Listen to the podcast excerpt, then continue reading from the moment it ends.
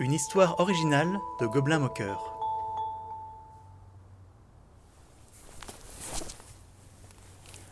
La citrouille à visage humain.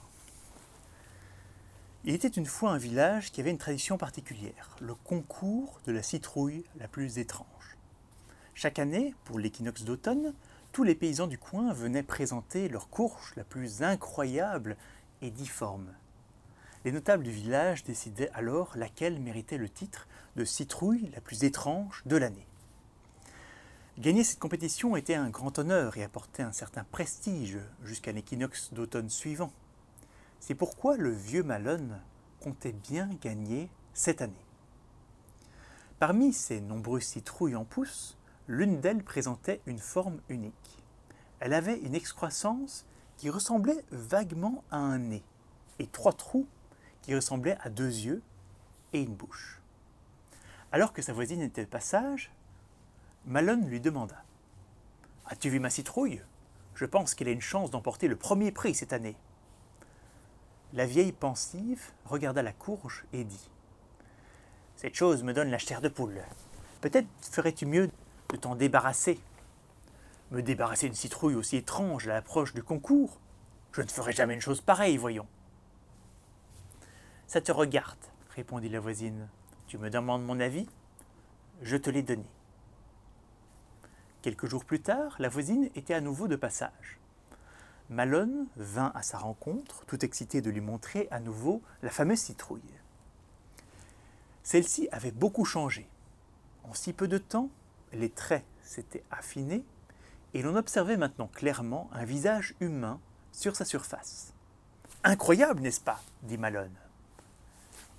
Ce qui est incroyable, c'est ta stupidité, répondit la voisine. Il est évident que ce légume est maudit.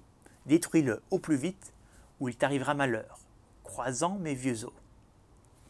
Cette fois, un frisson parcourut le vieil agriculteur. Malgré tout, il se refusait à laisser passer sa chance de gagner le concours, ce qui était chose certaine avec une citrouille pareille. Il passa tout de même les jours suivants inquiet et préféra, et préféra éviter cette chose lors de ses travaux quotidiens. Cependant, la curiosité reprit le dessus. Au bout de quelques jours, après une rude journée de travail, il alla voir la citrouille juste avant la tombée de la nuit. L'agriculteur lâcha sa pelle de surprise une fois arrivé sur place. Le légume avait plus que jamais changé. Non seulement le visage s'était encore affiné, mais il présentait cette fois les traits distinctifs du vieux Malone lui-même l'homme voulut soulever la citrouille pour voir de plus près à la lumière déclinante du crépuscule. Mais quelque chose la retenait dans le sol. Malone creusa alors et découvrit que sous la courge, il y avait un torse, des bras et probablement un corps entier enfoui sous terre. Cette fois, sa décision était prise, la vieille voisine avait raison. Le lendemain, celle-ci passa justement chez le vieux Malone. Elle trouva celui-ci en train d'enterrer quelque chose en périphérie de son champ. L'agriculteur dit J'ai finalement suivi tes conseils pour ces citrouilles. J'ai été obligé de la mettre en morceaux, et je l'enterre maintenant aussi profond que possible. Je suis heureuse que tu sois revenu à la raison, répondit la vieille. Ne sois pas trop déçu. Pour ta peine, veux-tu venir boire une tasse de thé à la maison? Va préparer ton thé. Je te rejoindrai dans quelques minutes. Une fois la voisine partie, celui qui ressemblait comme deux gouttes d'eau au vieux Malone couvrit soigneusement de terre la main qui dépassait du sol.